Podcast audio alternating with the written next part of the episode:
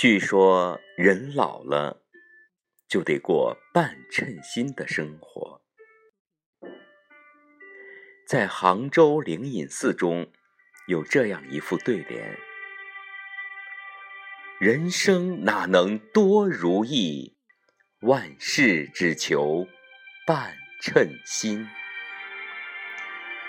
这副对联语言朴素直白，却含有。深刻的哲理。现实生活中，人人都希望万事如意，其实这只不过是人们的美好祝福。反而那些凡事只求半称心的人，更容易求得幸福和快乐。如果事事都求完美，都要求称心如意，那只能使自己陷入痛苦与无奈之中。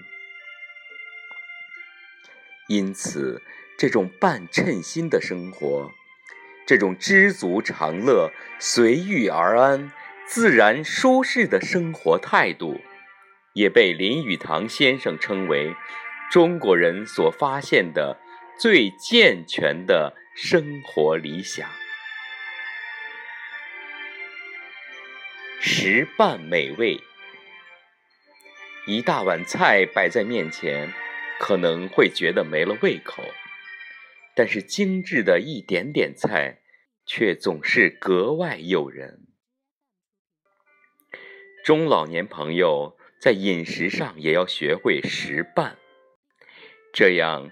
不仅有利于健康，而且能更好的发现食物的美味之处，更认真的去品尝美食在嘴里那一瞬间的色香味。当然，我们也不要节衣缩食，趁着身体好、身材好、胃口好的时候。吃点好吃的，吃点对健康有益的。动伴健康，人老了仍需要适度运动，散步、跳舞、打太极拳等都是很好的运动方式。但是，运动也不能过量。不能过满，保持健康不是花冤枉钱买杂七杂八的保健品、药品吃，而是要适度运动、均衡饮食，养成良好的生活习惯。话伴动听，说话留有余地，做事掌握分寸。把握一个度，不顾此失彼，不剑走偏锋。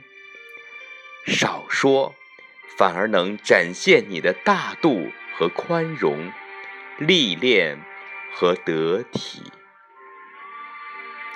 特别是对于子女的事，我们不仅要少说，还要开导着说，这样才能让子女对你有好感。愿意接受你的建议。老了以后，我们说话要适度，这样才能避免无谓的不良后果，也能让自己成为一个受欢迎的新老人。心半快乐，凡事只求半称心。因为上苍不会让所有的幸福和快乐都集中到一个人身上。杨绛说：“得到了爱情，未必拥有金钱；获得了金钱，未必能拥有快乐；拥有快乐，又未必能享受到健康。”即便是拥有健康，也未必一切如愿以偿。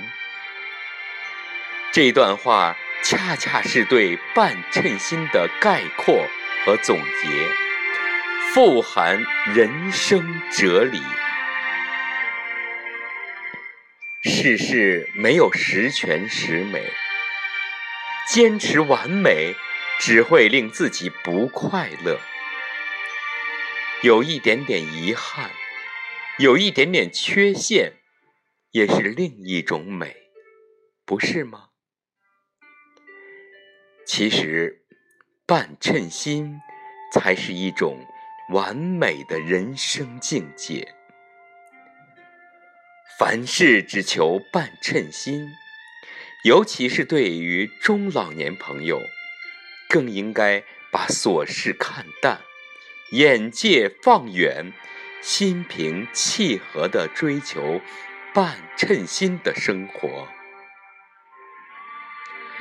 追求半称心的生活，不是无奈和消极，而是一种豁达和智慧。